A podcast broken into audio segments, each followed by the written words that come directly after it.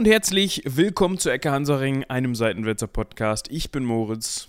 Ich begrüße Sie, verehrte Genossinnen und Genossen. Ich bin Michael, CVD, Schriftführer, Podcaster. Ich, mir fallen gar nicht so viele Titel ein. Ich wollte jetzt voll auf diese, diese Ämterhäufung eingehen, weil irgendwie haben wir nicht so viel. Wir sollten da mal was tun.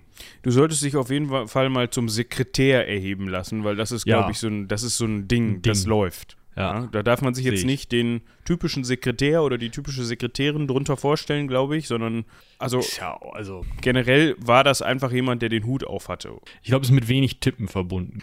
V viel reden und andere Leute müssen dann Dinge tun. tippen. Ja. Ja. Also vielleicht lassen wir uns das nochmal übersetzen. Vielleicht, vielleicht ist das auch so ein Übersetzungsding aus dem Russischen, ne? dass Sekretär einfach da leicht anders gedeutet wird. ja, ich kann mir auch vorstellen, dass das so ein ideologisches Ding ist. Von wegen, ich bin ja ein kleiner Arbeiter. Gut, ich bin Staatschef, aber ich bin der oberste Sekretär. Ja, das kann auch sein. Weißt du, so ein bisschen nicht, dass man sich Gott Kaiser of the Universe nennt, sondern ich bin nur der Sekretär, ja. Aber wir brauchen hier keinen Gott Kaiser of the Universe. Genau. Ich habe noch eine Ankündigung zu machen. Bitte, gerne. Das hier wird die Folge sein, die ihr nicht gehört haben werdet in eurer Liste und zu der ihr dann zurückgesprungen sein werdet, wenn es, wenn ihr die nächsten Folgen über russische Politiker hören werdet, weil ihr die Erklärungen aus diesen Folgen brauchen werdet. Du meinst, weil selbst mit einem Clickbait-Titel dieser so unsexy sein wird, dass die Leute nicht draufklicken werden. Ich meine, der Typ war immer die zweite Geige. Und wer, wer will schon was über zweite Geigen hören? Äh, Ja, wahrscheinlich, keine Ahnung. Also, Wir, wir schauen mal. Erstmal müssen wir uns an dieser Stelle natürlich entschuldigen. Nicht nur für diese Folge und alles andere, was wir bisher verbrochen haben, sondern auch für die letzte, weil da hat es nämlich einen kleinen technischen Fehler gegeben, von dem ich immer noch nicht so richtig weiß, warum. Da war nämlich für den ersten Tag am Montag, also es geht um die Palmyra-Folge von letzter Woche, ah, die konnte man nämlich äh, am Montag nicht runterladen. Da hat irgendwie sämtliche Dienste haben da den, also hatten keinen Zugriff auf diese Folge. Ich habe sie dann einfach nochmal vom Server genommen und wieder draufgeschubst und dann ging es. Also weiß nicht, ob Amazon sich da verschluckt hab, hat oder sowas. Also tut uns leid. Wir müssen das mal beobachten, woran das liegt. Wir wurden aber dankenswerterweise direkt darauf hingewiesen. Also Ja, recht, recht zügig. ich würde sagen, ähm, direkt auch eine Ehrung als, ähm, was kann man da werden, äh, Kandidat und Kandidatin des ähm, Zentralkomitees oder so. Genau. Also irgendeinen Posten kriegen wir schon für dich. Du weißt Ja. Bescheid. Also für, für euch, ich würde sagen, das ist ja über Bande gespielt Stimmt, worden. ja, für euch beiden. Ja. Äh, Das, das erledigen wir schon. Auf jeden Fall, falls ihr, ihr habt ja uns ja schon häufiger mal eine Mail geschrieben, in dem euer Tagesablauf, was die Ecke Hansaring angeht, so geschildert wurde. Falls ihr jetzt, viele machen das ja direkt am Montag, das hören wolltet und am Rest der Woche keine Zeit mehr dafür habt, na, dann möchten wir euch hiermit darauf hinweisen, die kann man jetzt hören. Ja. Ich habe nämlich gesehen, also das hat mich ein bisschen ja, überrascht, einfach. Wir können ja sehen, wie so die Zahlen laufen im Feed und auch bei Spotify. Also immer schön im Feed hören mit dem Podcast-Grabber, ne? also nicht Spotify, Spotify ist böse. Also nicht, also doch. Also ja, der Punkt bei Spotify, wir können das ja nochmal erklären, wir machen das ja so alle 25 Folgen mal oder alle 50 Folgen mal. Der Punkt bei Spotify ist, ähm, dass ihr 90% dessen, was wir über den Podcast hinaus machen, nicht seht. Ihr seht nämlich noch den Titel und das Bildchen. Und wir haben ja noch, ähm, gut, bei uns nicht so super ausgeprägt, aber durchaus ein, eine ähm, Liste von mal Links, mal Links zu unseren Unterstützungsseiten, mal die Möglichkeit, Sammeltassen zu kaufen unter unserer Folge. Und ähm, im Allgemeinen äh, ist es halt längst nicht, für mich zumindest, nicht so convenient, ähm, das über Spotify zu hören, weil beim Podcast Grabber bleibt es halt stehen, auch wenn du dann zwischendurch einen anderen Podcast hörst und so.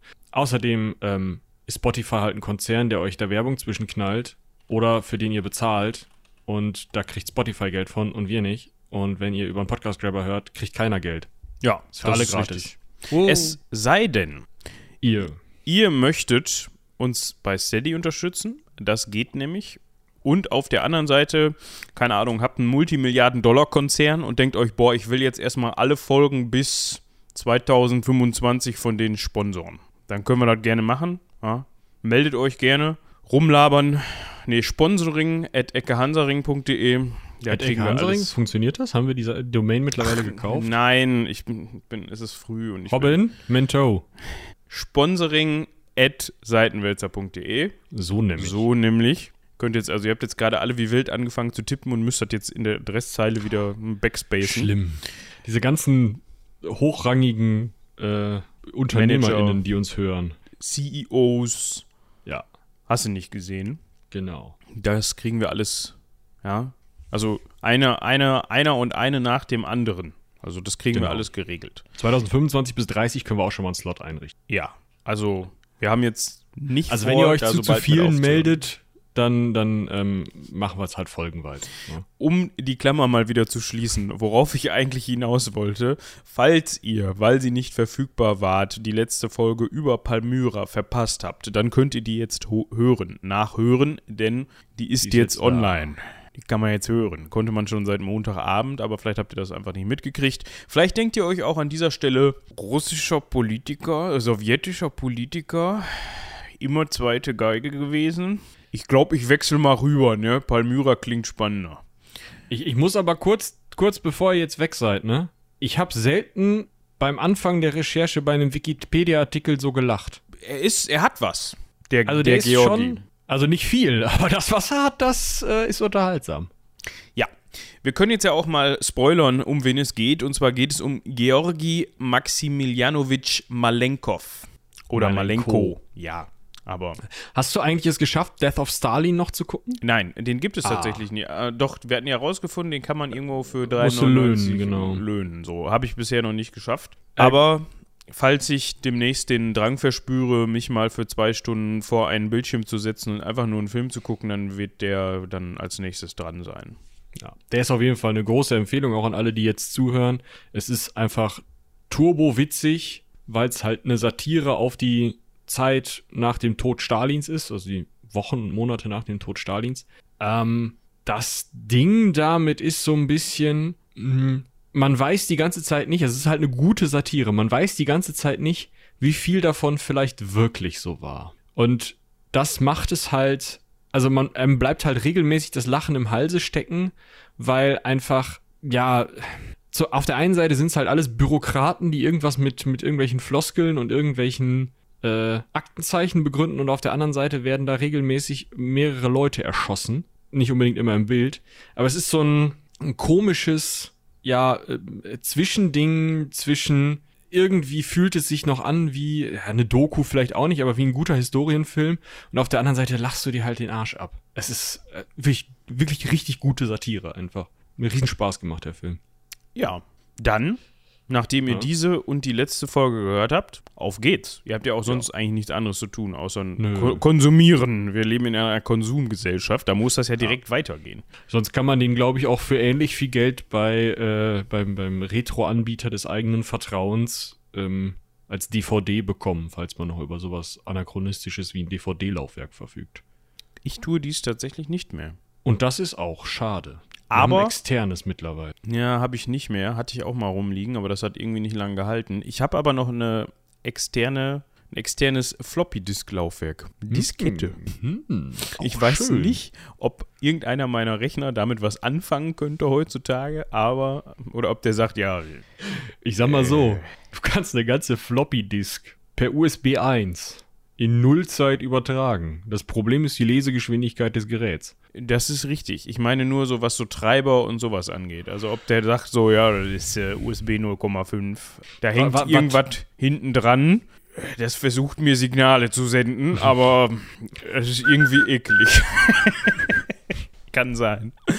Also, ich verschicke jetzt demnächst die Folgen. Also, das können wir auch mal machen. Wir verschicken die Folgen nur noch per Diskette, per Einzelbestellung. Alter, weißt du, wie lange wir, also wie viele Disketten du voll machen musst, bis du eine Folge da drauf hast? Ja, ich könnte ja auch einfach nochmal auf den Komprimierungsknopf drücken, ne? ah, mm, oh, das klingt richtig gut, glaube ich. Mhm. Wie viel MB sind das? 4,7 oder so? Habe ich das richtig Guck mal, im Kopf? 3,5 Zoll äh, Diskette, stand eine Speicherkapazität von 1,44 MB. Ja, das war aber noch mehr ein bisschen. Ja, die, die, ich glaube, die haben sie mal irgendwann verdoppelt gekriegt, das weiß ich aber nicht genau. Warum hab, was habe ich denn da mit 4 irgendwas im Kopf? Warte, Diskette, so, äh, nee. 3,5 Zoll. Datenübertragungsdauer, dies, da, Ananas. Am witzigsten fand ich eigentlich bei den Da, Disketten. 288 MB, doch. Viel mehr wird das nicht. 288, ja, das ist ja, das reicht Nein, ja dicke. 2,88, Verzeihung, Verzeihung, Ja, Verzeihung, okay. Verzeihung. Sagen Moment, äh, CD hatte 700 oder so, ne? Also, hm. naja. Jedenfalls, falls ihr dann auch die Ecke Hansaring auf der Diskette haben wollt, die Folge ist dann halt aber auch nur 2,88 MB groß. Also entweder hört die dann einfach nach drei Minuten auf. Oder, wir klingen wie Eichhörnchen. wir klingen nicht nur wie Eichhörnchen, sondern es wird dann eine ganz schwierige Veranstaltung. Dann meldet euch an Diskette. diskette.seitenwetzer.de und dann schauen wir mal, was da geht, ne?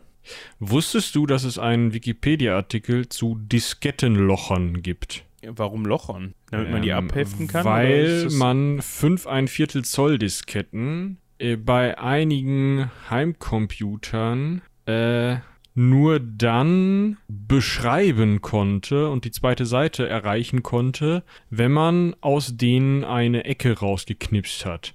Das galt unter anderem, so Wikipedia, beim Commodore 64 und dem Apple II. Das sind Geräte, die sind älter als wir. Dementsprechend weiß ich da auch nichts mehr von. An dieser Stelle möchte ich euch an den äh, Podcast äh, Stay Forever und deren Format Stay Forever Technik verweisen. Da gibt es schöne Folgen von dreieinhalb Stunden mit einem großen Technikenthusiasten und äh, Podcaster und ähm, einem der anderen Podcaster, die diesen Mann interviewen und immer wieder staunen, was für ein Schwachsinn der über so spannende Geräte wie den Schneider, nee, nicht den Schneider CPC, sondern den Sinclair ZX81 rausfindet zum Beispiel. Kann ich nur empfehlen. Ich höre sowas auf der Zugfahrt, wenn ich morgens paniert bin, macht einen Riesenspaß. Ja. Ich glaube, die so oft wie wir die schon empfohlen haben, haben die uns noch nicht empfohlen. Äh, nee, aber ich glaube, die kennen uns auch nicht so richtig. Ja, das muss man ändern. Also wir Ja, ich habe doch schon mal mit Gunnar geskypt, aber der Ja, wollte mich ja nicht als Werkstudie damals. Also, ihr da draußen, unsere lieben Zuhörer und Zuhörerinnen, ja, ihr könnt ja auch gerne mal einfach das Word spreaden. Und Also auf einer Diskette, ne? Ja, das- Einfach Word das- 98 installieren. Das läuft ja jetzt so wie damals mit PewDiePie, wo es darum ging, dass er der größte YouTuber der Welt bleibt, glaube ich, ne? Da wurde ja überall, auf jeder Plattform, überall, wo eine Kommentarzeile im Internet vorhanden ist, hingeschrieben, abonniert PewDiePie oder sowas. Das könnte ich mir eigentlich auch mal für uns vorstellen. Wir lassen das dann auch, also wenn das so einschlägt, dann lassen wir die auch demnächst in Koreanisch und Chinesisch übersetzen, die Podcasts. Da habe ich nichts bei. Und in Russisch natürlich. Alles. Ja, unser 200-köpfiges Übersetzungsteam. Übersetzer in ein Team aus aller Welt. Ja, das ähm, bauen wir dann noch auf. Genau. Bitte keine Initiativbewerbung. Wir sagen Bescheid, wenn ihr euch bewerben dürft.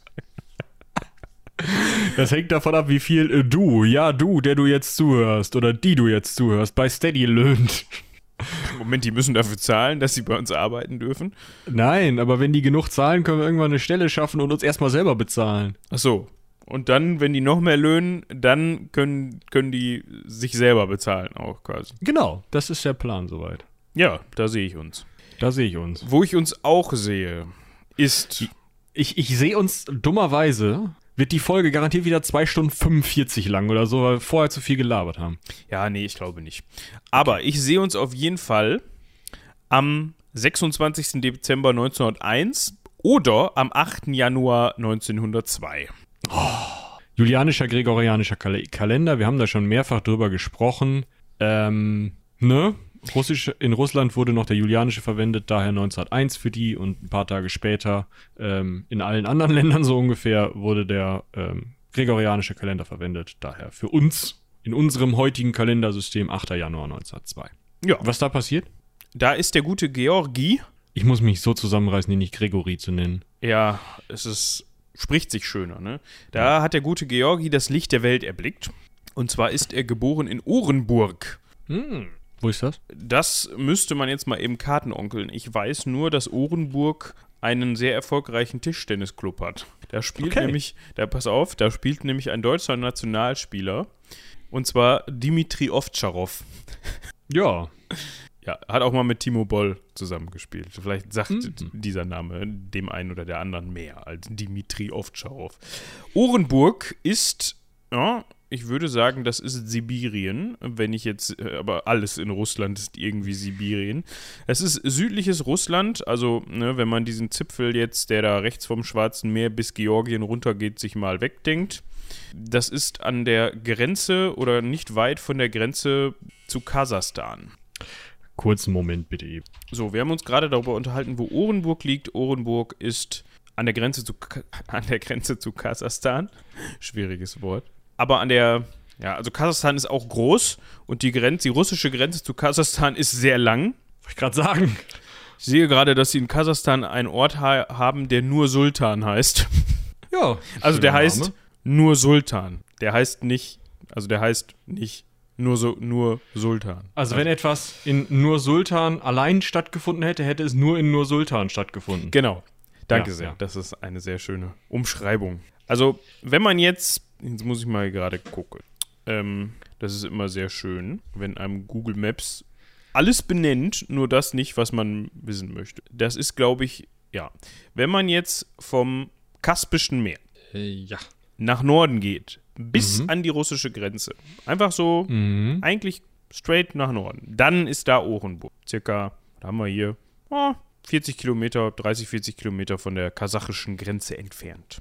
Also kurz vor Kasachstan, aber das war damals ja noch relativ egal, weil soviel ich weiß, äh, die Gegend zum einen zum russischen Reich zuvor gehörte und dann auch äh, zur Sowjetunion gehörte. Also für die war das eine Gegend, oder nicht? Genau. Also bisschen, ja, war irgendwie so eine, so eine Grenze von irgendeinem Bundesland in der Gegend, aber ansonsten passt schon. Ja. Okay. Ist übrigens Richtung Moskau doch ein Stückchen weg. Ne? Also. äh, Können wir ja froh sein, dass er nicht zu Fuß gelaufen ist. Ne? das ist richtig. Ja. Sonst hätten wir jetzt nichts zu erzählen heute. Ja, äh, wer war denn dieser Grigori, äh, siehst du, da hast du ihn schon, Georgi Schorsch Maximilianowitsch Malenko und warum reden wir über den? Ähm, vielleicht fassen wir das erstmal kurz zusammen, bevor die Leute nach 20 Minuten denken, alter Finne, sie haben jetzt über irgendeinen so Dulli aus der Verwaltung geredet, der irgendwann geboren wurde, was soll das? Also, warum haben wir den in unsere Reihe aufgenommen? Unsere Reihe besteht seit Lenin aus den, mh, naja, das kann man nicht mit einem Amt sagen, aber aus den Staatenlenkern der Sowjetunion beziehungsweise Russlands, also eigentlich sogar seit Zar äh, Nikolaus.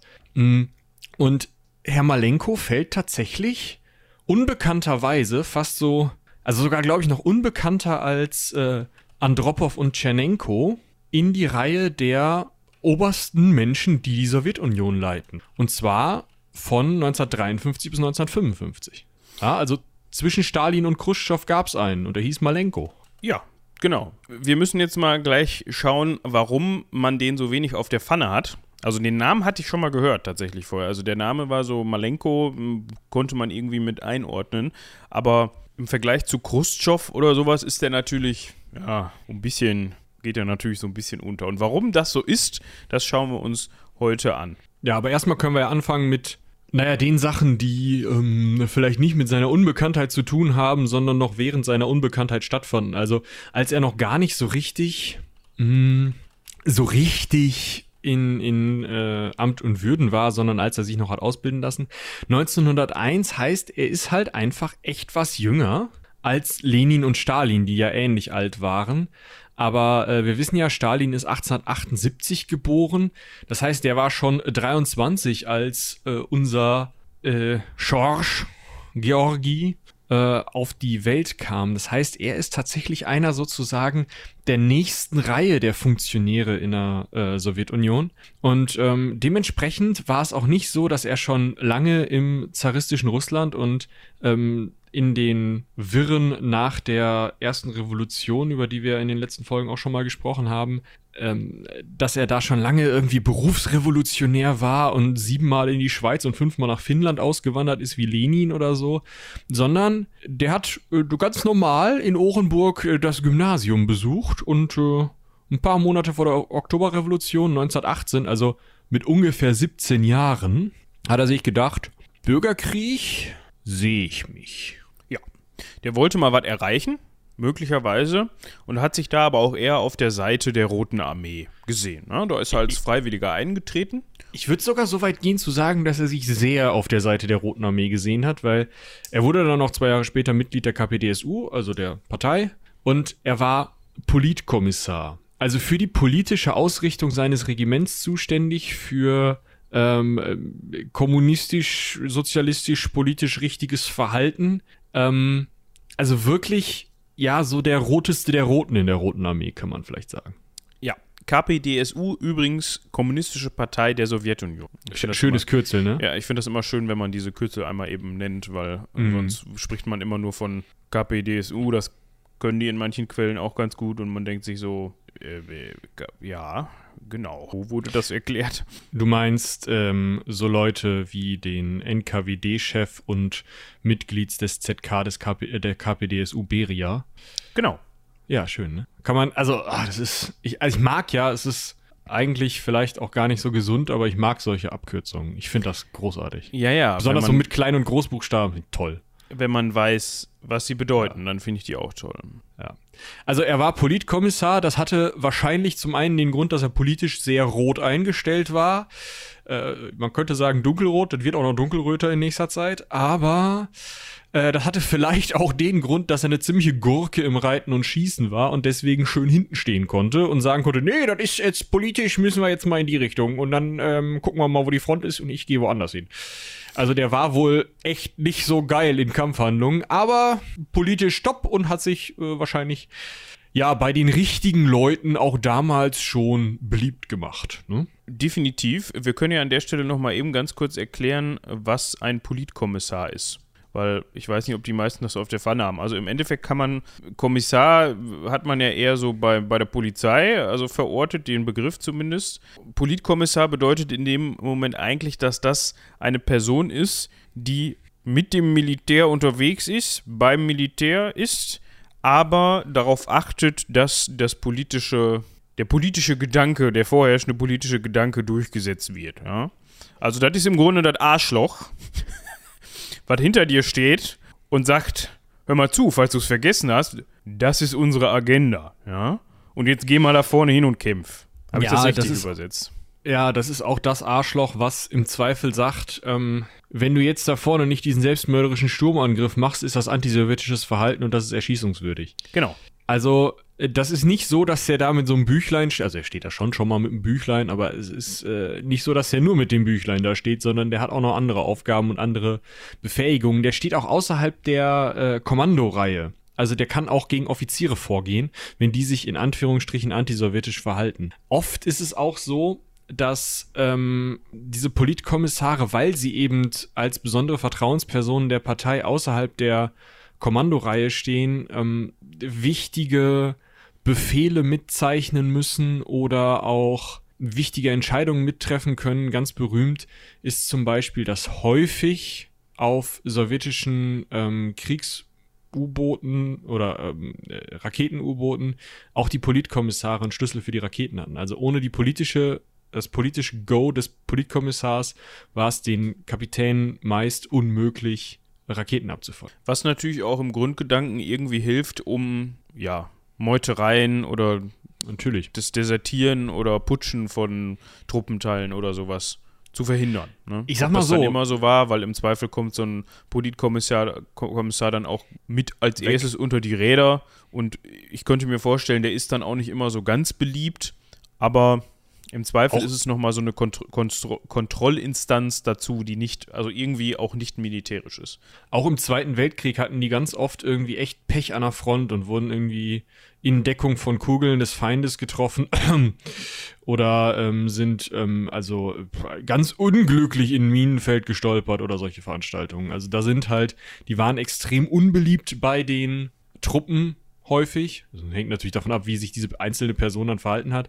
Aber ähm, man wusste halt, okay, der ist zum einen gefährlich und zum anderen, ähm, ja, hat der halt eine, eine, also eine ganz besondere Agenda und eine ganz besondere oder ganz besonders fanatische Motivation. Auf der anderen Seite war es auch so, dass zum Beispiel die Nazis ähm, und auch, so viel ich weiß, die Weißen diese Politkommissare, sobald sie ihnen habhaft werden konnten, direkt haben umbringen lassen weil sie eben politisch auf der falschen Seite standen. Ja, genau.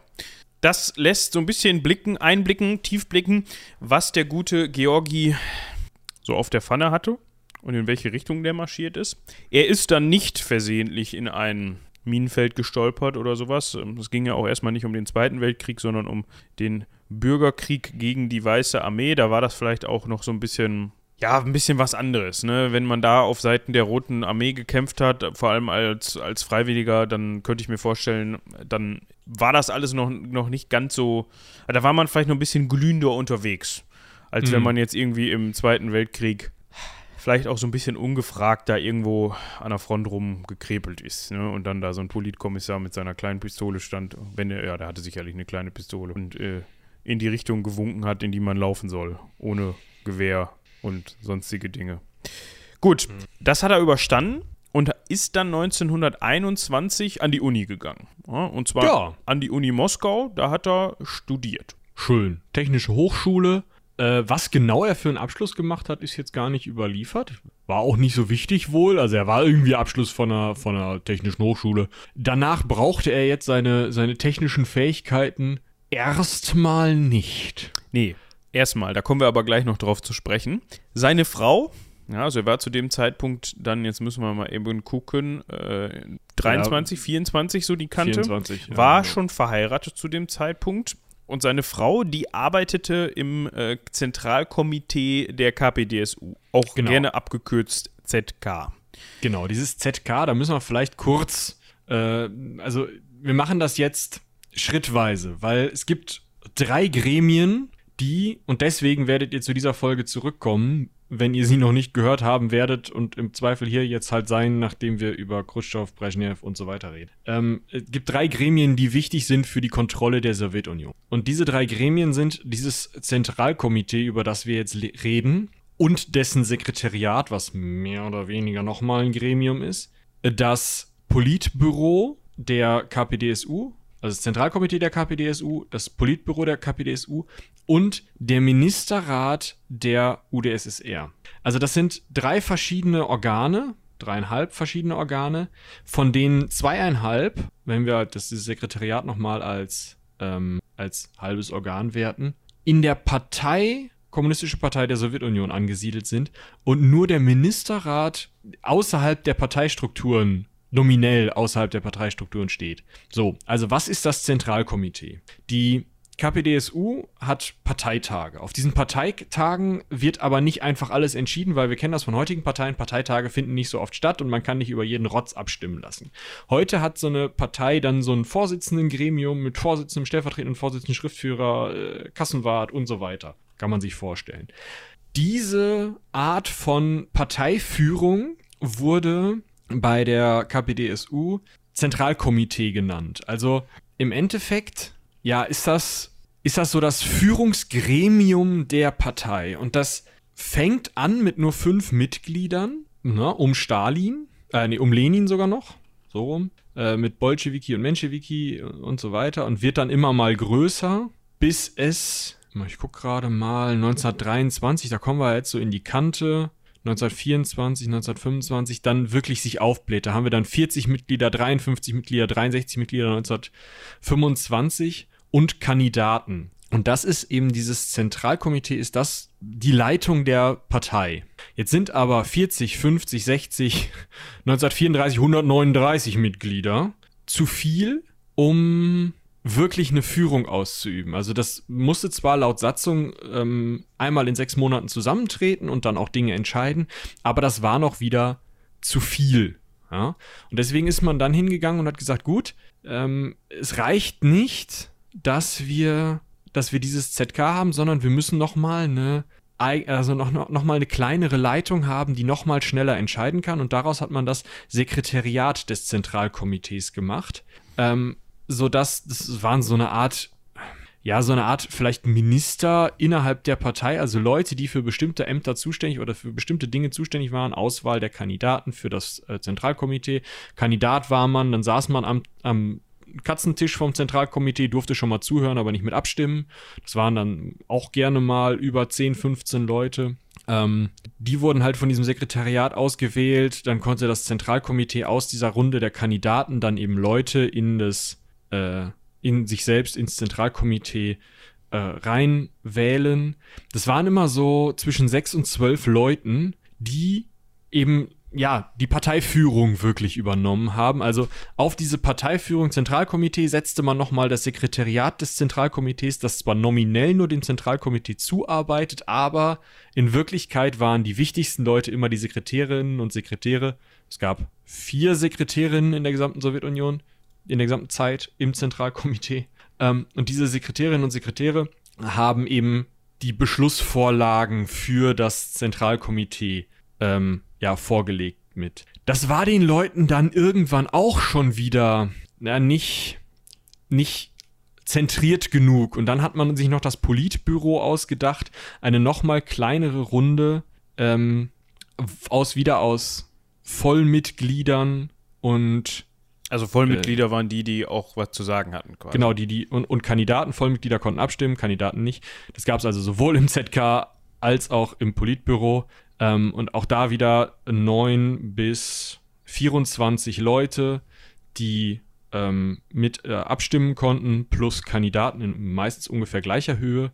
Und die setzten sich, dieses Politbüro setzte sich meistens aus Sekretären des Zentralkomitees zusammen, aber nicht nur und nicht alle. Also es waren, waren ineinander verstrickte Organisationen, die ganz, ganz viel äh, Personalunionen hatten. Also wenn du Mitglied des ZK warst, war das schon mal gut.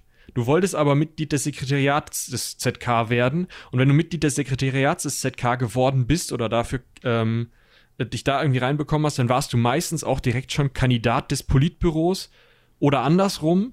Und wenn du im Politbüro warst, war es sehr wahrscheinlich, dass du ähm, Sekretär im ZK warst. Und das Wichtigste ist eben das Politbüro, dann kommt das Sekretariat des ZK und dann kommt das ZK. Das sind die Führungsgremien und das Politbüro ist das wichtigste Führungsgremium. Wie genau dann die jeweilige Person hieß, die die Führung des Staates übernommen hat, also was für ein Amt die offiziell hatte, war immer so eine Sache. Meistens waren das die Generalsekretäre oder ersten Sekretäre des, Zentral des Sekretariats des Zentralkomitees oder des Zentralkomitees dann. So. Das war eine sehr ausführliche Erklärung, die ja, wir, wir sicherlich fertig. alle behalten haben. Ja, Politbüro ist wichtig, der Rest ist eher so Ämterhäufung. Das kann man vielleicht sagen. Das lässt auch so ein bisschen darauf schließen, finde ich, dass man immer wieder an Stellen, wo es dann gehapert hat, angebaut hat in diesem System. Ne? Also, dass man sich von genau. vornherein genau. gedacht hat, ja, das muss doch funktionieren. Und dann hat man festgestellt, wir bräuchten eigentlich noch so ein Gremium. Ja. Ja, und dieses Gremium bräuchte noch ein Gremium. Genau. Aber da setzen wir jetzt keine Vollmitglieder rein, sondern nur so Hanseln, die im Zweifel mal mitzuhören dürfen. Ja, und die dann nachrücken können. Genau. Und davon gibt es dann noch ein Gremium. Ja, und dann kommt halt noch dazu, das ist ja nur die Parteistruktur jetzt gewesen. Es gab auch noch den sogenannten Ministerrat. Das würde man bei uns vielleicht mit einem Kabinett vergleichen, obwohl das nicht funktioniert. Ähm, das waren also Leute, die Ministerien inne hatten. Aber nicht wie bei uns so zwölf oder was, oder wie viel das jetzt sind, oder 15 vielleicht, sondern, ähm, gerade mal schauen, 80. ja? Und da waren dann so äh, Volkskommissare beziehungsweise Minister für so Späße dabei wie Tiefbauangelegenheiten, elektrotechnische Entwicklung und so eine Stunts. Also Leute, die bei uns irgendwas unterm Staatssekretär wären, waren da auch Minister. Und diesen Rat der vielen Minister plus den Vorsitzenden der jeweiligen Zentralkomitees oder Ministerräte meistens auch Personalunion der einzelnen Sowjetrepubliken. Diese Leute bildeten den Ministerrat und dieser Ministerrat, da war meistens der Vorsitzende der gleiche wie beim Politbüro und beim ZK. Also wieder Ämterhäufung, wieder Personalunion, ganz viele Leute aus dem Politbüro und aus dem ZK sitzen auch in diesen Ministerämtern, aber das ist sozusagen die staatliche Struktur, das Politbüro und das ZK sind die Parteistruktur. Das war alles eins, nur die Leute hatten halt viele Ämter. Und da geht der Malenko jetzt rein und fängt da an, sich hochzuarbeiten. Ja, auch wie gesagt, auf Bestreben seiner Frau oder auf Anraten seiner Frau vielmehr. Der hat ihm nämlich damals schon gesagt: Hör mal zu, äh, ne, hier, mach mal was. Ich glaube, das ist ein Muster, oder? Auf Anraten von. Ein hier, Muster. mach mal. Ja, in seinem Leben. Ach so, ja, gut aber hat ja bis, bis zu einem gewissen Punkt oder eigentlich auch komplett irgendwie funktioniert. Aber wie gesagt, oh. da kommen wir gleich noch drauf zu sprechen. Es hätte ja auch wesentlich schlimmer kommen können. Das lässt, ist jetzt schon so ein bisschen so ein Foreshadowing, aber immerhin ne, war da ja am Ende gut alles gut so ein bisschen. Aber ja. wir gucken gleich mal. Auf jeden Fall. Er war, das Problem war so ein bisschen, auf der einen Seite war das gut, auf der anderen Seite war es schlecht er war dann ja technischer Sekretär, also 1927 technischer Sekretär des Politbüros und damit war er dann mit 25 Jahren auch der jüngste Mitarbeiter. Wichtig, technischer Sekretär heißt nicht, dass er im Sekretariat des Zentralkomitees war, sondern er war nur Zuarbeiter fürs Politbüro. Also die Leute kannten ihn persönlich, aber er war nur so ein Willi, der da rumlief. Genau, weil er war halt auch erst in Anführungsstrichen 25 Jahre alt, was auch so viel bedeutet hat, wie selbstständige Tätigkeiten wurden ihm jetzt eher weniger zugeordnet. Also der hat eigentlich alles auf Anleitung gemacht. Und der zwar hat dem persönlichen Sekretär von Stalin zugearbeitet. Ja, äh, der Name ist ein Zungenbrecher. Ich versuche ihn einmal auszusprechen. Alexander geht noch. Und dann kommt Poskryobishev. Gesundheit. Schön. Ja. Der Alexander, der persönliche Sekretär von Stalin. Also dem war er untergeordnet, dem hat er zugearbeitet sozusagen. Und damit kommt er in diesen Klüngel rein. Ja. Und wird den Leuten bekannt, die Stalin, äh, direkt mit Stalin arbeiten. Und das führt dazu, dass er es tatsächlich dann schafft, ähm, also am Rockzipfel von Lazar Kaganovic, dem ersten Parteisekretär in Moskau, in die Organisationsabteilung des Moskauer Stadtkomitees der KPDSU zu kommen. Also in Moskau, ihr, ihr hört schon, das ist ein toller Titel, ähm, in Moskau wirklich in die Parteiführung in der Hauptstadt zu kommen und von dort aus sich hochzuarbeiten, indem er immer dadurch auffällt, dass er gut organisiert, dass er schön äh, ja, fleißig ist, gehorsam ist und einfach ruhig durcharbeitet. Und das ist gut aufgefallen, weil an anderen Stellen waren vielleicht Leute, die mehr auf, ihr persönlichen, auf ihren persönlichen Vorteil bedacht waren, die lauter waren oder so. Und er war so ein ganz ruhiger, kommt später noch dazu, der sich auch nicht dem Alkohol hingegeben hat, was in den Kreisen damals sehr, sehr selten war, der sehr fleißig gearbeitet hat, der immer gleich gemacht hat, was man ihm gesagt hat, der nicht selber nachgedacht hat, sondern schön ausgeführt hat, was man ihm gesagt hat. Und solche Leute suchte der Herr Stalin ähm, der sich halt gedacht hat, okay, wir sind hier so in den 1930er Jahren, 1934, ich muss jetzt mal gucken, dass ich hier so ein bisschen den Staat noch mal ein bisschen mehr auf mich eingeschworen kriege, dass meine, meine Ideen mehr funktionieren. Und dafür braucht er ausführende Organe. Und ich glaube, das fasst Malenko eigentlich ganz gut zusammen. Der ist mehr so ein ausführendes Organ als eine selbstständige Tätigkeit. Das ist richtig. Ja. Und so wurde er dann 1934 sogar zum Leiter der Abteilung für führende äh, Parteiorgane des Zentralkomitees. Also, das ist schon eine sehr, sehr einflussreiche ja, was, Person. Was ist das denn bitte für ein Titel? Das ist der Dulli, der den Leuten zuarbeitet, die da nominell die Führung innehaben, aber Stalin entscheidet ja selber, aber trotzdem muss er diesen Leuten zuarbeiten, damit die dann irgendwas abnicken können, was Stalin entschieden hat. Ja, also das wollte ich gerade erklären. Also das ist so eine Schattenposition halt. Ne? Also das ist jetzt nicht, dass er da irgendwie in, in Großamt und Würden ist. Er ist aber immer mit dabei bei den Leuten, die in Amt und Würden sind und kriegt mit, was da passiert und kann so auch vielleicht so ein bisschen Einfluss nehmen. Also, das hört sich jetzt fies an, das meine ich gar nicht so, aber für die Parteiorgane war es vielleicht so ein bisschen so wie Fußpilz, den wirst du nicht los. Ja. Der ist immer da, weißt, guckst dich um, steht der Malenko da irgendwo rum und ja. grinst. Ja, und dann hat er noch einen Kumpel gefunden, den Herrn Jeschow, der Sekretär dieses Zentralkomitees wurde, also in dieses Sekretariat aufgestiegen ist und dementsprechend halt schon in der Führungsebene ist.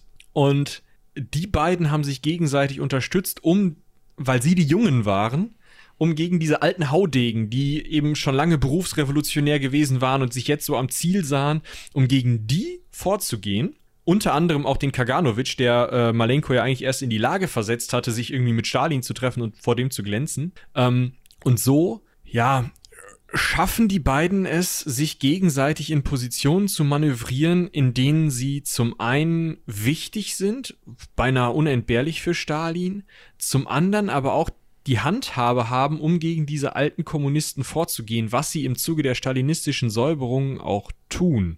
Denn wir erinnern uns ja, Stalin hat äh, relativ schnell, als er dann an der Macht war, ähm, seine Säuberungen gestartet und eben paranoid ist er gegen jeden vorgegangen, der, äh, ja, äh, der irgendwie ihm vielleicht gefährlich werden konnte, aus der, gerade aus der alten Garde. Das führt dazu, dass, ich gucke gerade, ich hatte es hier vorhin irgendwo, dass in diesen stalinistischen Säuberungen tatsächlich von den alten Haudegen zwölf ehemalige Mitglieder des Politbüros, also den von den obersten Leuten außer Stalin, hingerichtet oder ermordet wurden und einer Selbstmord beging. Also in diesen stalinistischen Säuberungen ist diese gesamte oberste Führungsriege weggekommen. Und jetzt stehen da Leute, die sich zum einen bei Stalin verdient gemacht haben, um diese Leute wegkommen zu lassen, und die zum anderen schön ruhig durcharbeiten, was Stalin auch sehr gut gefällt. Komisch, wen könnte man denn da so als Ersatz jetzt finden? Hm.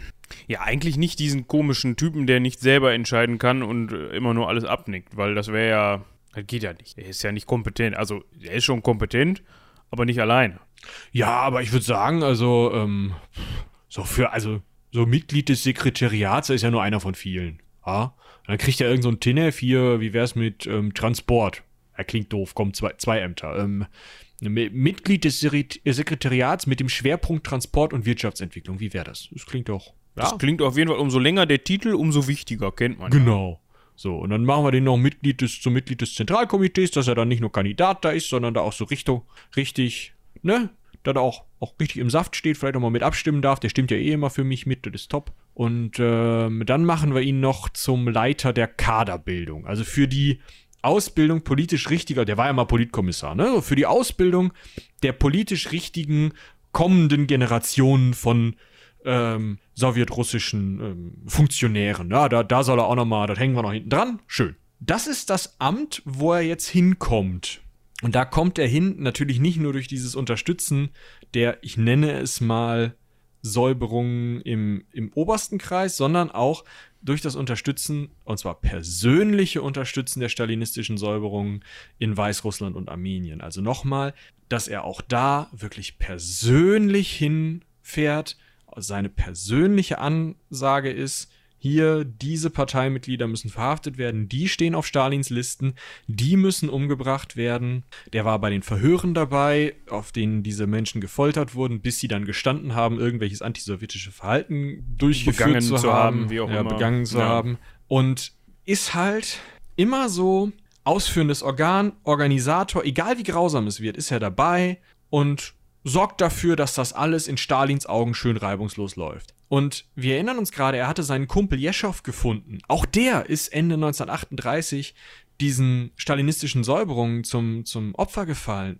Auch der ist von seinem Posten entfernt worden, später verhaftet worden, wahrscheinlich ist er noch umgebracht worden. Und an der Stelle hätte Malenko jetzt Muffensausen bekommen können und hätte sagen können, ja, na, vielleicht nicht oder hätte schauen können, ob er sich mit irgendwelchen Leuten gegen Stalin oder gegen die führende Kaste da, zu der er schon selber gehörte, irgendwie verbünden kann, um, ne, um irgendwie dafür zu sorgen, dass das vielleicht nicht mehr so krass abgeht, dass nicht seine Freunde, das muss man sehen, das war also, es wird berichtet, dass, dass er mit diesem Herrn Jeschow, mit dem Nikolai Jeschow befreundet war, dass die nicht auf einmal wegkommen können. Aber nein, was er macht, er freundet sich mit äh, Beria, mit Laurenti Beria an, der Chef des NKWD, des der Vorgängerorganisation des, K, äh, der, des KGB ist und unterstützt den. Also er sucht sich denjenigen, der bei diesen Säuberungen am allerkrassesten drauf ist, der selber primär mit dafür verantwortlich ist, dass diese stalinistischen Säuberungen durchgeführt werden,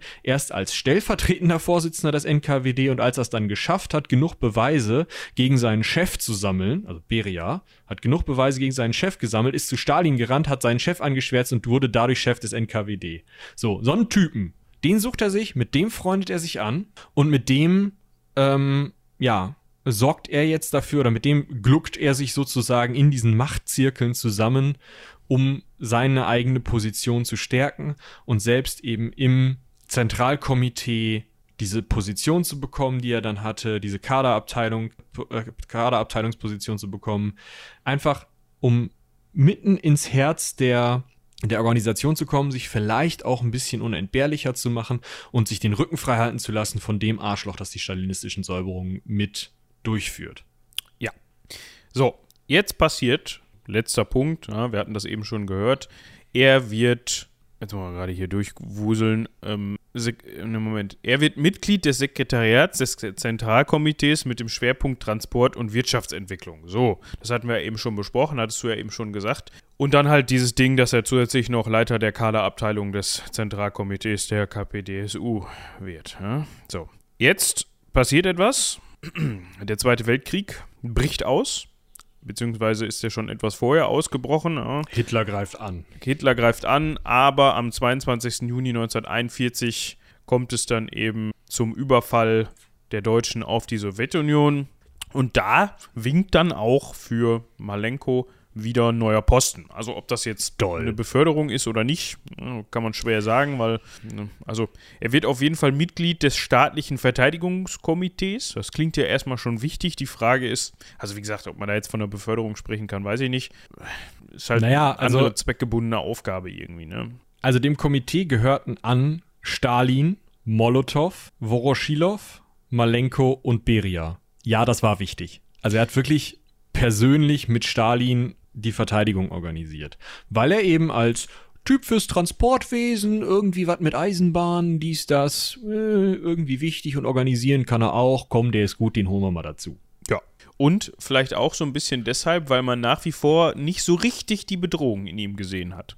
Nö, wenn man gesagt hat, genau. okay, der ist kompetent in seinem Feld, der hat vielleicht, was das, was das, ja, Mitteilen von Hinweisen, Tipps, möglicherweise Anmerkungen und so weiter angeht, hat er was auf dem Kasten, ne? also das Technische kriegt er hin, aber es ist jetzt nicht so, dass das ein Ränkeschmied ist, der jetzt versucht, sein eigenes Ding hier durchzudrücken. Deshalb war der vielleicht auch irgendwie prädestiniert für diese Position.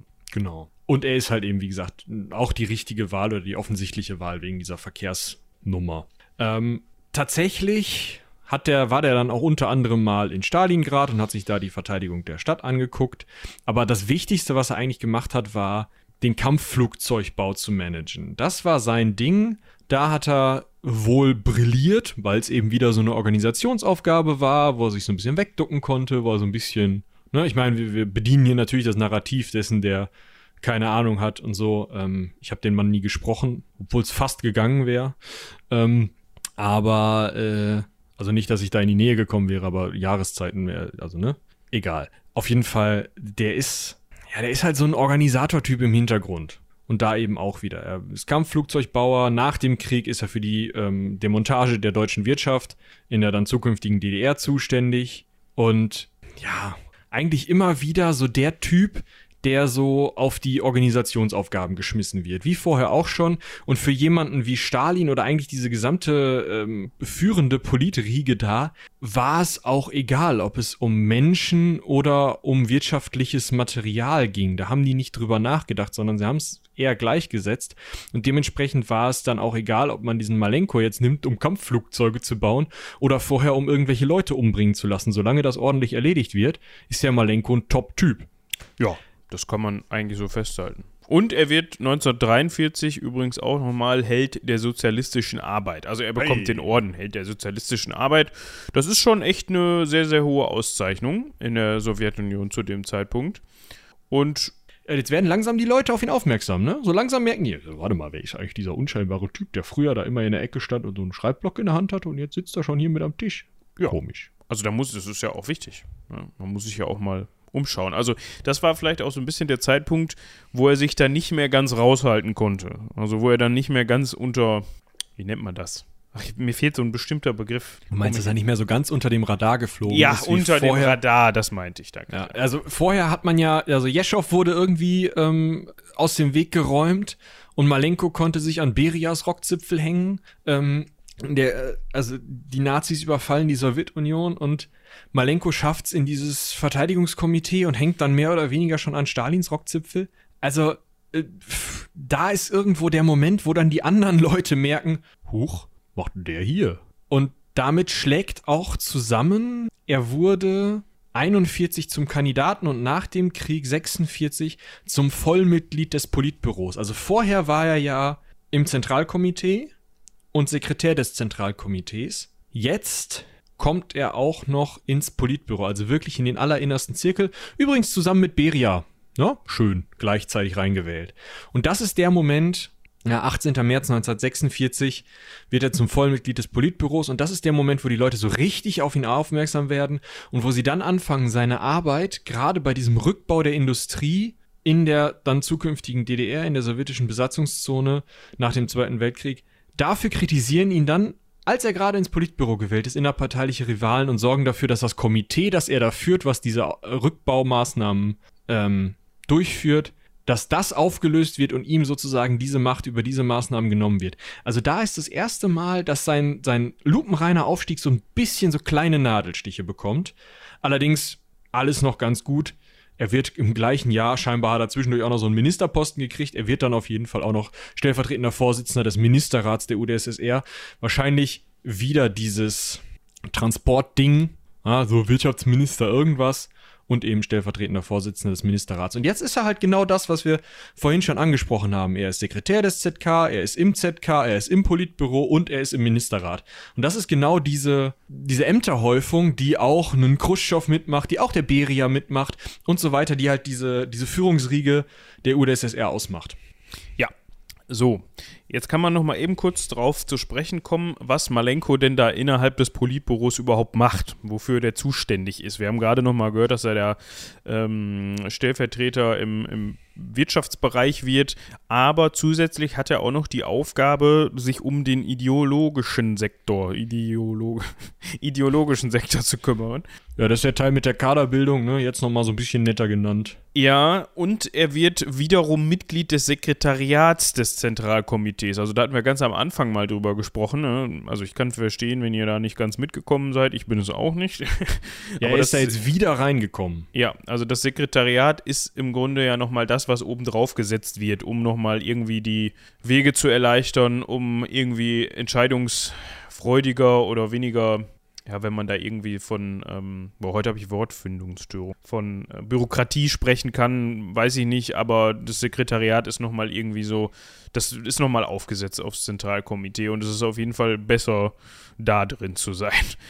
Was ganz interessant ist, er wurde nicht einfach nur eben hat nicht einfach nur diese Aufgaben ähm, im ideologischen Sektor bekommen und ist dann Mitglied des ZK geworden, also ideologischen Sektor im Politbüro und Mitglied des Sekretariats des ZK, sondern äh, derjenige, der vor ihm ähm, diesen Posten innehatte, Andrei Schatnow, hatte einen Herzinfarkt. Ja, das kennen wir ja auch gerade aus aktueller Zeit. Da muss man ja vorsichtig sein, ne? Da sind ja viele Herzinfarkte gerade unterwegs auch. Ne? Also da kommen Leute ja schon mal einfach weg. Ja, und wenn man sich dann überlegt, dass der ähm, Herr Malenko, der Georgi, ein guter Freund von Beria war, der komischerweise irgendwie alle Geheimdienste unter seiner Fuchtel hat. Ja, da muss man vorsichtig sein. Ne? Man kann ihm jetzt ja nicht einfach sowas unterstellen. Das geht ja nicht. Die sind halt ja, dann einfach in die Wolga gefallen. Was passiert? Ohne Kopf. Nach dem Herzinfarkt. Ja, genau. also keine Ahnung, ob dem äh, wie er jetzt Schattenhoff irgendwann der Kopf gefehlt hat, wahrscheinlich erst nach dem Verrotten, aber. Ja, er hatte dann unter anderem, also es passt ja auch in den ideologischen Sektor mit rein. Unser guter Malenko hatte dann auch Anteile, so will ich es mal nennen. Es gab dann noch so eine antisemitische Kampagne, die angebliche Ärzteverschwörung, die Stalin dann da losgetreten hat, in der Folge dann viele jüdische Intellektuelle verhaftet und ermordet worden sind. Also da hat er sich auch wieder ganz vorne mitgesehen, weil er war ja quasi für diesen Sektor zuständig und dann muss man da ja genau. helfen, wenn Chef ruft und sagt, hier, da gibt es eine Verschwörung, ne? Ja, er hat halt ideologisch begründet, was der Beria mit Waffen hat ausführen lassen. So. Ja, Stalin hat gesagt, irgendwas hier, Ärzte schlimm.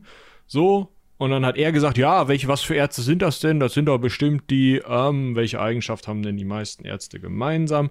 Ach, das sind die jüdischen Ärzte, zack. So, schöne antisemitische Kampagne gebastelt. Das war für ihn einfach, also er hat das nicht aus Überzeugung heraus gemacht, sondern für ihn war es, und das macht es natürlich nochmal krasser, einfach Mittel zum Zweck an dieser Stelle. Und er hat eben diese antisemitische Kampagne gebaut, Beria hat sie ausgeführt, mit ausgeführt und Stalin hatte sie, ja, mit entfacht. Interessant dabei ist, durch diese Kampagne gegen Ärzte, ganz besonders gegen jüdische Ärzte, die aber gegen alle Ärzte gerichtet war, hatte sich Beria erbeten, beziehungsweise dafür gesorgt, dass Ärztinnen und Ärzte nur zu Stalin vorgelassen werden dürfen, wenn Beria das persönlich befiehlt. Und das wird doch interessant, wenn Stalin dann medizinische Probleme bekommt, sagen wir es mal so. Ja.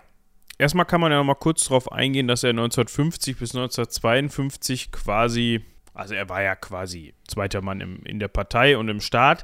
Finde ich interessant, weil vor allem, wenn man sich überlegt, welche, welche Bereiche er quasi abgedeckt hat, könnte ich mir eigentlich vorstellen, dass jemand, der eher so geheimdienstmäßig unterwegs ist, da eher an der Reihe ist und da mehr Macht hat und auch das besser steuern kann, zweiter Mann im Staat zu sein. Er hat sich dann hauptsächlich damit beschäftigt, das Transportwesen wiederum, aber auch die Landwirtschaft so ein bisschen neu auszurichten. Das ja, ist aber. Ja, also, was war er denn? Er war zweiter Vorsitzender, stellvertretender Vorsitzender des Ministerrats. Wer war erster Vorsitzender des Ministerrats? Stalin. Ja? Was hat er als Minister äh, gemacht?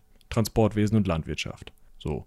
Da braucht er ein schönes Amt für. Er war derjenige, der für die Eisenbahn zuständig war. Er war derjenige, der für den gesamten Transport zuständig war, der das Land ernährt hat. Das ist schon relativ wichtig. Dann war er Sekretär im ZK. Also da auch ganz oben, weil Generalsekretär des ZK war Stalin. Kontrolliert auch noch die Parteikader, sorgt also für den Nachwuchs in der Partei. Dann hat er die Kulturpolitik unter sich, weil er ja die Parteikader kontrolliert und nur Parteikader in diese oder viele Parteikader in dieser in der Kultur aktiv sind und die Kultur natürlich auch auf Parteilinie gebracht wird. Und dann ist er eben noch im Politbüro ganz oben. Also klar, der Geheimdienstchef ist wichtig. Klar, der Geheimdienstchef ist einer, der echt viel Macht hat, wie man ja daran sieht, dass er verhindern kann, dass Ärzte zu Stalin vorgelassen werden. Aber so richtig, ich sag mal, als Gesicht oder als derjenige, der die meiste generelle Macht im Land hat, ist es schon, ist es schon Malenko. Aber man darf nicht davon ausgehen, dass Malenko derjenige ist, wo Stalin sich gedacht hat, das ist ja, das ist ja gut. Wenn ich mal nicht mehr sein sollte, nicht, dann kann er doch der, der Schorsch machen. Ja, das liegt aber auch hauptsächlich daran, dass, oder unter anderem daran, dass Stalin halt überhaupt nicht, wahrscheinlich überhaupt nicht mit dem Gedanken gespielt hat, was ist, wenn er nicht mal sein wird, weil er davon ausgeht, ich bin Stalin, ich lebe sowieso 150 Jahre. ne? Und auf der anderen Seite ist wieder auf der einen Seite das Problem für Malenko und auf der anderen Seite der Vorteil für Malenko, dass er nach wie vor halt dieser grau und unscheinbar wirkende Handlanger ist. Ne? Also es ist nach wie vor so dieses, ja, der macht seinen Job, hält die Klappe, handelt im Sinne der Partei beziehungsweise im Sinne von Stalin. Und äh, eigentlich wollte Stalin da auch jetzt keinen Emporkömmling, der irgendwie ihm da mit reinredet oder irgendwie im Zweifel auf sich aufmerksam macht, negativ, weil wir hatten das ja auch in der Stalin-Folge schon gesagt, Stalin selbst hat ja schon so ein bisschen so einen Nagel im Kopf. Also grundsätzlich, aber zum ja. Ende hin sogar noch mehr. Vor allem auch was so Verschwörungen angeht, äh, was so mögliche Umstürze angeht oder so, die hat er eigentlich überall und hinter jeder Tür gesehen. Dementsprechend ist es ja nur in seinem Sinne, dass da jemand ist, der im Zweifel einfach das macht, was man ihm sagt und keine weiteren Bestrebungen hat. Jedenfalls auf den ersten Blick. Genau. Genau. Ähm, er ist jetzt also zweiter Mann im Staat. Das führt aber dazu, dass er mit der obersten Riege des Staates tatsächlich zu Stalin mehrfach zum Saufen abkommandiert wird. Was er eigentlich gar nicht gerne macht. Äh, was, was er nicht tut. Also er trinkt keinen Alkohol. Aber das heißt, er sitzt da zwischen Stalin, Khrushchev, Bulganin und Beria bei Stalin auf dem Sofa, die hauen sich die Hucke voll und er sitzt da, hallo, ja, alles cool. das, das weiß ich gar nicht. Ich hatte das jetzt fast sogar ein bisschen so verstanden, dass er dann auch mittrinkt, weil er ja jetzt muss, weil wenn er von Stalin zum Trinken eingeladen wird, dann trinkt man halt. Aber kann auch sein, dass er nicht getrunken hat. Ja, je nachdem, vielleicht mal einen oder so. Aber er ist auf jeden Fall jetzt wirklich im allerengsten Führungszirkel und er ist der zweite Mann im Staat. Das kann man so sagen. Mhm. Er ist zum Beispiel derjenige, der den Rechenschaftsbericht des Zentralkomitees den Delegierten des Parteitages vorträgt. Also sozusagen wirklich der zweite Mann, weil Stalin gerade verhindert ist. Das ist also wirklich alles jetzt eigentlich klar dafür, dass er nach Stalin übernimmt, auch wenn Stalin nicht davon ausgeht, dass jemand übernehmen muss. Und jetzt kommt der Moment, dass Stalin nach einem dieser gerade erwähnten Trinkgelage einen Schlaganfall hat. Ja, alle sind schön nach Hause gefahren. Ja, Khrushchev sitzt zu Hause, Bulganin sitzt zu Hause, Beria sitzt zu Hause, Malenko sitzt zu Hause. Stalin liegt zu Hause. Stalin liegt in seinem Büro. Wir hatten ja die, die Episode, ihr erinnert euch. Genau, die, die Bediensteten klopfen mal, traut sich aber keiner reinzugehen, ja, wenn der Chef nicht gestört werden möchte. Ganz unangenehm, wenn man das dann trotzdem tut. Und dementsprechend, ja, irgendwann kommt man mal dazu, ruf mal den, ruf mal den, den, den Beria an. Und dann ist ja Beria dahin haben an die Tür geklopft. Chef, wie ist? Ja, nee, der schläft. Der schläft tief und fest. Ich komme in ein paar Stunden mal wieder. Und dann ist er tatsächlich einige Stunden später erst mit einem Ärzteteam wiedergekommen, das er persönlich ausgesucht hatte, weil es natürlich auch nicht möglich war, dass jemand anders als Beria mit Ärzten zu Stalin reingeht.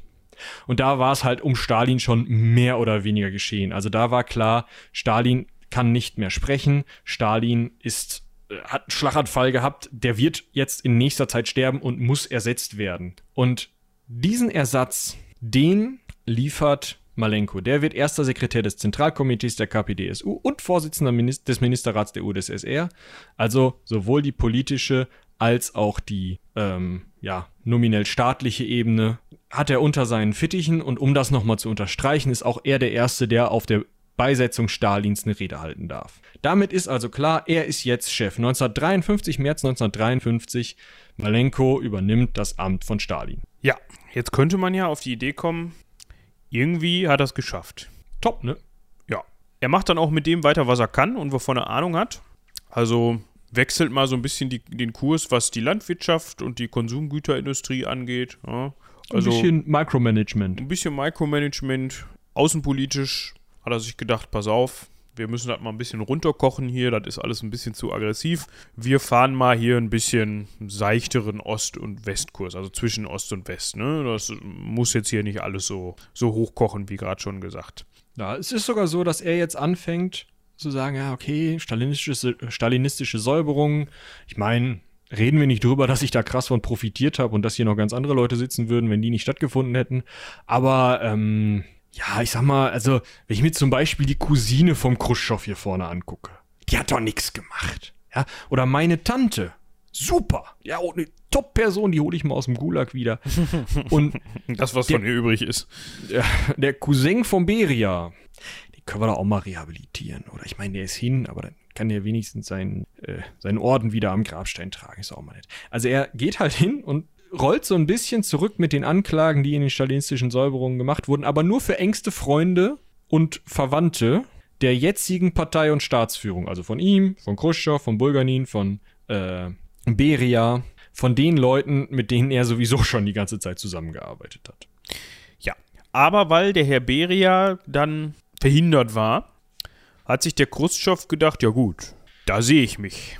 Also, ich, also der, der äh, Malenko, der macht ja auch nichts. Ne? Und so genau, ja, genau. Und das ist das Problem. Wiederum. Und diesmal ist es ein wirkliches Problem für Malenko, weil auf der einen Seite ist er das, das sein ganzes Leben lang, seine ganze Karriere lang gewohnt, da zu sitzen, zu nicken und zu sagen, Chef, mach ich. Ja, ja. Ne, jetzt hat, ist ja keiner mehr.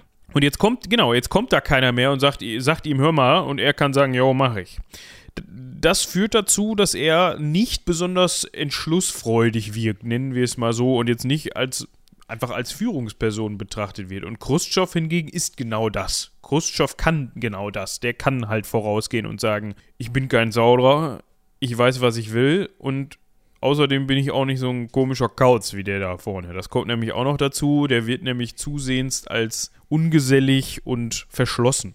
Ja, der trinkt halt keinen Wodka. Genau, betrachtet. Das ah, finden die scheiße. Ist so ein komischer halt Kauz so ein, halt. Ja, ist so ein Männerclub. Und du merkst halt richtig, okay, das war der Typ, der immer Stalin zugearbeitet hat und macht ihm jetzt da nett in der Position. Aber so richtig bringen tut er es nicht und außerdem trinkt er nicht mit mir, der muss doch komisch sein. Und dann stürzt halt Beria, also wird dafür gesorgt, weil alle sauer auf Beria sind, weil Beria nun mal der, ähm, ja, der, der, der Chef aller Geheimdienste ist. Also gegen jeden und alle was in der Tasche hat. Und außerdem halt andauernd irgendwelche Leute, die vielleicht auch mal so einem Khrushchev oder so einem Bulganin oder wer da noch alles im Politbüro sitzt, äh, denen auch vielleicht wichtig waren, die hat Beria mal verhaften und umbringen lassen. Und wegen solcher Stunts waren natürlich alle sauer auf Beria. Und Beria war aber der Einzige, der Malenko gestützt hat, weil er sich natürlich dachte, wenn ich hier stehe und Malenko vorne die Galionsfigur gibt, dann kann ich hier rummengen, wie ich möchte. So. Und Beria ist dann eben gestürzt worden. Man hat ihn entmachtet zuerst, also tatsächlich ähm, hat Khrushchev dafür gesorgt, dass er rausflog und dann auch verhaftet wurde und getötet wurde. Erschossen, soviel ich weiß, ähm, nach einem Schauprozess. Mhm, und tatsächlich war das, wird das auch so ein bisschen in manchen Quellen als Kampf zwischen Geheimdiensten und Rote Armee hoch ähm, stilisiert, weil es äh, eine Rolle, die mitgespielt wurde, war die von Marschall Tschukow, einem äh, Veteran des Zweiten Weltkrieges, der die Armee unter seiner Kontrolle hatte zu dem Zeitpunkt und der dann eben zumindest abgesichert hat, dass man Beria festnehmen konnte, weil Beria ja den ganzen Geheimdienst mit seinen paramilitärischen Einrichtungen unter seiner Kontrolle hatte. So, jetzt fehlt also diese kleine halbe Privatarmee von Beria und der Beria selbst mit seinen ganzen Informationen. Und jetzt kommt es halt langsam dazu, dass Khrushchev es schafft, immer mehr Leute aus dem Politbüro, aus dem Zentralkomitee, aus dem Ministerrat auf seine Seite zu bringen und immer mehr dafür zu sorgen, dass die Macht von ähm, Malenko immer wieder so, so, ja, langsam abgegraben wird, kann man eigentlich sagen, oder? Ja, und das ist vielleicht auch so ein bisschen sein Glück. Es ist jetzt nicht so wie bei Beria, dass man Also auch das kann man wieder darauf zurückführen, dass er halt nie so der Typ war, der für die anderen als Bedrohung angesehen worden ist. In dem Moment war er vielleicht auch einfach nur so ein, ja, weißt du, so ein Übel, irgendwie so ein, so ein Hindernis. Und nicht irgendwie der glühende Rivale, der jetzt da aus dem Weg geschafft werden muss, sondern ja, der sitzt da halt, weiß auch selber gerade gar nicht so richtig, was er da soll und ob er da Bock drauf hat. Wie kriegen wir den denn jetzt mal weg? Und man hat den gar nicht weggekriegt. Das finde ich eigentlich total geil. Also, ja. die, sind ja, die sind ja nicht hingegangen und haben gesagt, ja, wir schmeißen jetzt raus hier, Vorsitzender Ministerrat, weg, Vorsitzender ZK, weg. Nö, wir gehen einfach hin und nehmen unser Politbüro, was wir sowieso schon die ganze Zeit haben, wo wir die Mehrheit haben, die wir hier die, der Meinung sind, dass der weg muss, und unterstellen dem Politbüro erstmal so ein paar mehr Aufgaben. Und dann gucken wir, dass das Politbüro mehr Leitungstätigkeiten für das Zentralkomitee übernimmt und das Sekretariat des Zentralkomitees immer weniger Leitungstätigkeiten übernimmt. Und dann unterstellen wir dem Zentralkomitee immer mehr wichtige Dinge, zum Beispiel den KGB. Beria hat ja sowieso gerade nichts mehr zu melden, weil er tot in der Ecke liegt. Dementsprechend kann der KGB doch jetzt mal vom Zentralkomitee geleitet werden, was vom Politbüro geleitet wird. Das heißt, wir haben jetzt den KGB unter unserer Fuchtel. Das ist doch schon mal schön. Ah, und dann ähm, äh, sorgen wir einfach mit dem Zentralkomitee, was ja vom Politbüro geleitet wird, dafür, dass das Sekretariat des Zentralkomitees umbesetzt wird und wir Khrushchev zum ersten Sekretär, Sekretär des Zentralkomitees machen. Also nehmen wir ihm, nehmen wir Malenko diese ganzen Parteifunktionen auf einmal weg ja, aber er bleibt natürlich Vorsitzender des Ministerrats. Ist klar. Bis 1955. Da hat man ihn nämlich des Amtes enthoben, weil man ihm vorgeworfen hat, dass diese ganze landwirtschaftliche Revolution, also dieses, dieses Micromanagement, von dem wir da eben gesprochen haben, gescheitert ist. Ja, das geht ja nicht. Da hat er versagt. Ob das jetzt so war, war völlig egal. er musste da weg. Und dann, aber man war nicht sauer. Nein, also wie gesagt, ne, im Beria ist halt an eine Wand gestellt worden und erschossen worden. Er ist halt einfach da wahrscheinlich mit so einem Schulterklopfen so, ja, passiert den Besten, hast alles gegeben, komm. Nö. Hier, der Bulgarin macht das jetzt, du wirst dann Minister für, ähm, ah, fuck. Kraftwerke und Elektroindustrie. Der hat ja auch studiert. Kraftwerke und Elektroindustrie, super. Ist im Wirtschaftsministerium angesiedelt. Ja, scheißegal, machen Ministerium drauf. Okay, so. Ja. Blieb ja, aber weiterhin Mitglied des Politbüros. Ne? Ja, also und, und, man hat ihn auch als einen der stellvertretenden äh, Ministerratsvorsitzenden ähm, gewählt. Also er war immer noch äh, irgendwo in, in Amt und Würden. Er hatte auch noch ein bisschen Macht. Und das war ein Problem, weil er hat dann ja wieder, er saß dann ja wieder in der Ecke, hat ein bisschen gewunken, hallo, ein bisschen gelächelt. Wer ist der Typ? Keine Ahnung, war der mal unser Chef? Nee, weiß ich nicht. So, und auf dem 20. Parteitag der KPDSU sagt Khrushchev in einer Geheimrede, dieser Personenkult um Stalin muss weg. Es ist ganz klar, dass die stalinistischen Säuberungen ungerechtfertigt waren. Mhm. Es ist einfach, das, was Stalin gemacht hat, innenpolitisch, das war nicht richtig. Wir entstalinisieren jetzt, zumindest in Teilen. So. Und Malenko denkt sich, fuck, ich habe da die ganze Zeit mitgearbeitet. Mm, oh, wenn die dann jetzt rauskriegen und der Khrushchev hat auch noch irgendwie die Fuchtel im KGB. Scheiße, da liegen die ganzen Akten. Nee, nee, nee, nee, nee. Boah, bloß nicht. Ja, gut, man weiß, also ne, natürlich unterstellt man, kann man ihm da jetzt auch erstmal gut unterstellen, dass er da äh, Eigennutz rauszieht, indem er sich dagegen stellt, aber auf der anderen Seite kann man auch vielleicht sagen, dass da noch so, also ich weiß es nicht, aber ich könnte mir vorstellen, dass da so ein bisschen ideologische Geschichte, Geschmäckler auch mit reinspielt, ne? Der hat nun mal ja. sein ganzes Leben lang äh, zum Chef mit der Mütze aufgeblickt und jetzt auf einmal kommt da dieser Khrushchev, den man sowieso nicht so aufs Feld gucken kann, weil der einen gerade rausgeschmissen hat quasi, kommt da an und redet was von Entstalinisierung und dass man den Personenkult mal ein bisschen zurückfahren müsste und sowas und dann auch noch die Sachen, bei der man, bei denen man glühend mitgemacht hat, dass die nicht mehr so gut sind. Also kann auch ein bisschen sein, dass er gesagt hat, hör mal zu, nee, das war alles ja. gar nicht so schlecht, was wir gemacht haben. Er tut sich jetzt auf jeden Fall mit den alten Stalin-treuen Leuten zusammen. Mit Molotow, dem ehemaligen Außenminister, mit Kaganovic und mit äh, Shepilov, den Leuten, die immer noch seit Stalin, also ursprünglich mit Stalin, diesen Altrevolutionären, die mit Stalin da hochgekommen sind, nicht ganz so hochgekommen sind, die nicht den stalinistischen Säuberungen zum Opfer gefallen sind, den Leuten, die noch im Politbüro sitzen. Die sind zu viert im Politbüro. Ich kann gerade mal nachschauen. Ähm, wir sind in Jahre. Wo du mal gerade nachschaust, finde ich es übrigens interessant. Vielleicht könnt ihr uns da mal drüber aufklären. Wenn ich jetzt hier gerade die Schreibweise von Molotow sehe, ähm, warum Malenko, der ja auch am Ende mit KO, mit, mit OW geschrieben wird, zwar mit KOW ne, und nicht mit TOW, aber äh, warum der Malenko ausgesprochen wird und Molotow Molotow und nicht Molotow.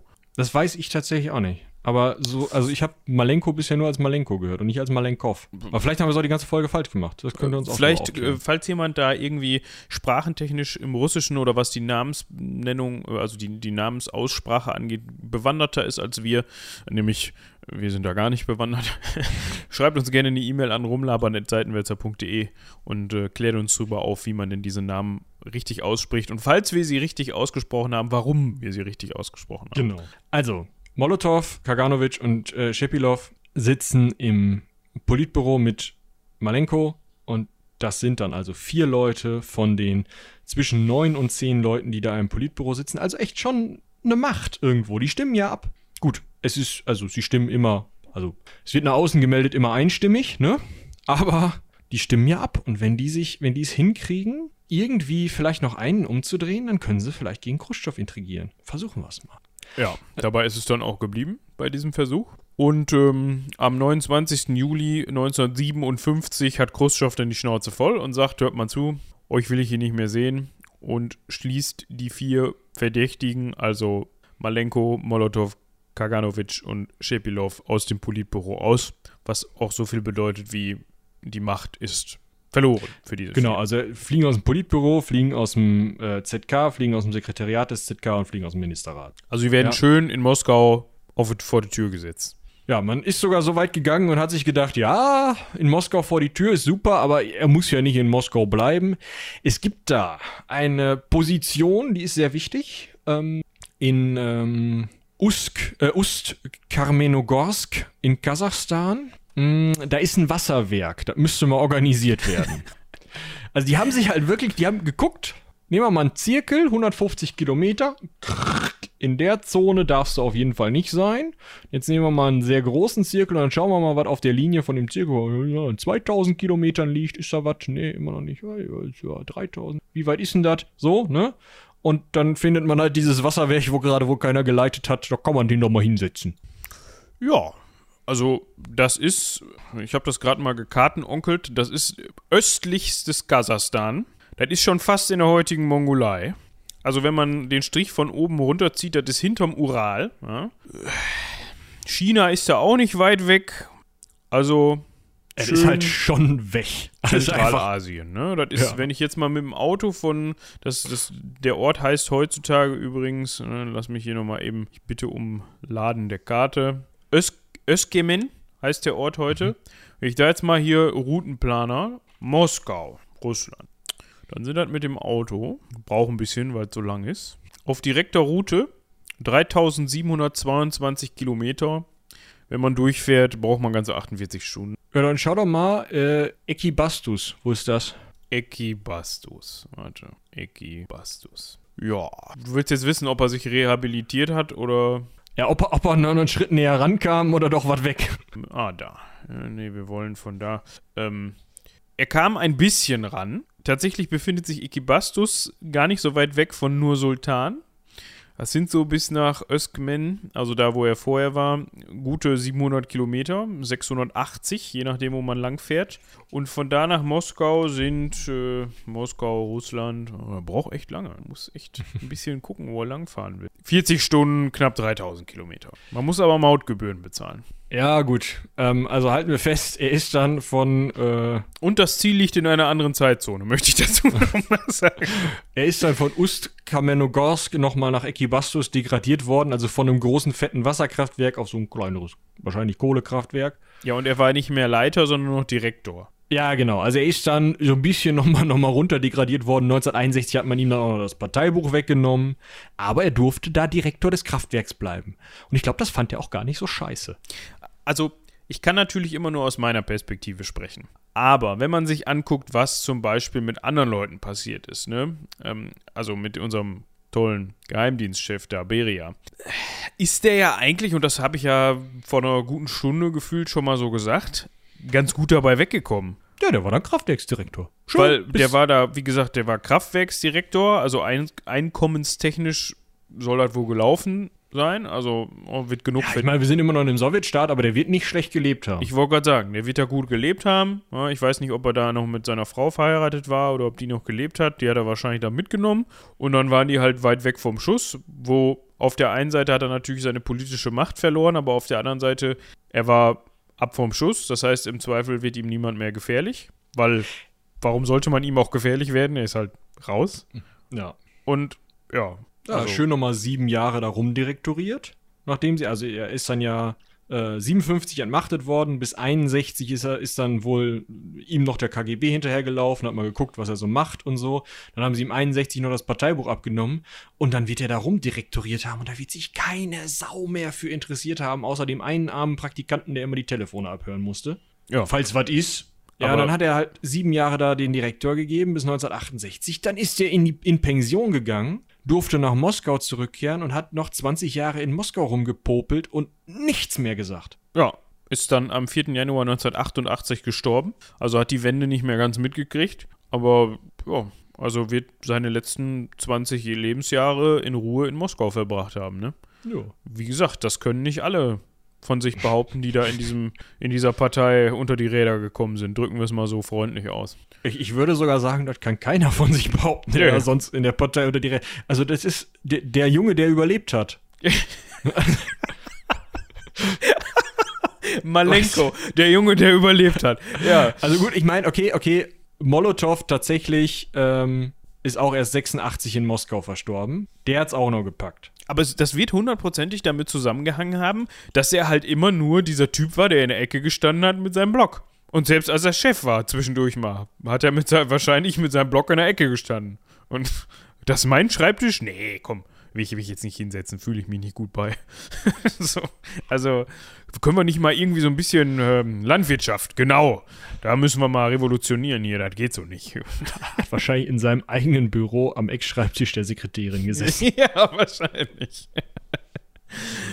Weiß ja, nee, ich, mu ich, muss das noch mal kurz ein bisschen relativieren. Also, äh, als Beria noch da war, sind die Leute wohl häufiger mal weggekommen und Beria ist dann ja auch noch weggekommen. Danach Molotow, Kaganovic, Schepilov und Malenko sind alle nur in Anführungsstrichen auf irgendwelche Pöstchen verschoben worden, haben ihre ähm, Parteibücher zurückgeben müssen und haben dann tatsächlich noch bis in die 80er und 90er Jahre. Also, um das jetzt hier nicht um ihn jetzt hier nicht in den Himmel zu loben, dass man da falschen Eindruck von Nein. bekommt. Ne? Das war auch ein Arschloch. Und zwar ein Vollgas-Arschloch. Weil, wie gesagt, ne, der war sich auch nicht so schade für seine politische Karriere an diesen ne, stalinistische Säuberung, Ärzteverschwörung, später dann auch, als er dann Chef war, dass dann da Leute noch weggekommen sind und so. Also, der hat da genauso mitgemischt wie alle anderen auch, nur irgendwie ein bisschen weniger.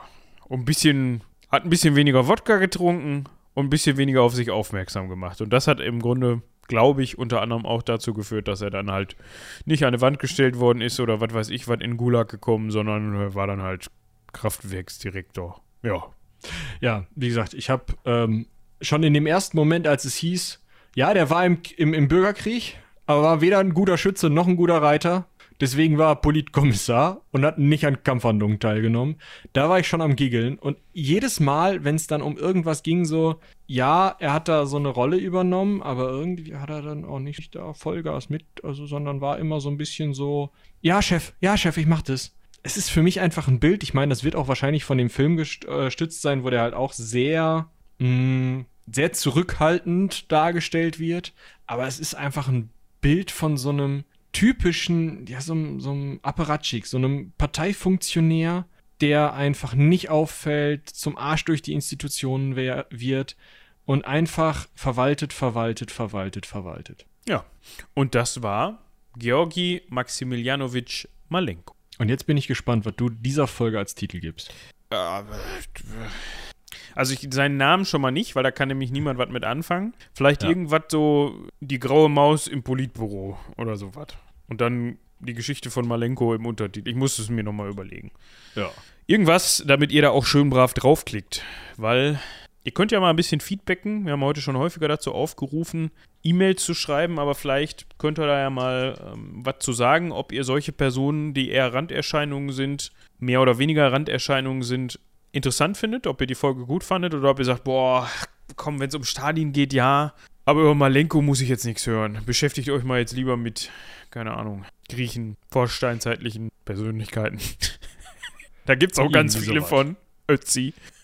Das wäre ja eine steinzeitliche Persönlichkeit. Ja, ich komme, da bin ich überhaupt nicht bewandert, was jetzt Steinzeit ist und was nicht, äh, ob Ötzi jetzt Steinzeit ist oder nicht. Also, es ist wahrscheinlich die steinzeitliche Persönlichkeit, Ötzi, würde ich sagen. Er hat ja auch sein Taschentagebuch dabei gehabt, in dem er seine ähm, philosophischen Abhandlungen reingeschrieben. War auch schön. Auch schön, ja. Das, das, sind dann halt nicht die, nicht gemacht. die verschollenen, das sind nicht die verschollenen Hitler-Tagebücher, sondern das sind die verschollenen Ötzi-Tagebücher. Ja. Wie werfe ich Hitler und Ötzi in einen Hut? So. So nämlich. Ja. Gut. Ich überlege gerade die ganze Zeit schon, ob wir noch irgendwas auf der Pfanne haben. Also ob wir noch irgendwas vergessen haben, was wir erwähnen müssen. Irgendwas organisatorisches. Glaube nicht, nein. Es tut sich momentan wenig. Es ist viel Tagesgeschäft, es läuft alles seinen Gang, aber irgendwie noch haben wir nichts Großartiges zu verkünden. Ja. Ich erinnere nochmal an Steady und ich erinnere auch nochmal an die Geschichte mit den ähm, Multimilliarden-Dollar-Konzernen, die uns gerne sponsern dürfen. Würde ich auch so sehen. Da Genau. können wir nochmal dran erinnern. Aber ansonsten, ähm, ja, würde ich sagen, sind wir an dieser Stelle eigentlich. Können wir die Sitzung schließen. Ja, dann schließen wir hier die Sitzung des Zentralkomitees des äh, Des, seitenwälzerischen Politbüros. Haut rein, bis zum nächsten Mal. Bis dahin. Tschüss.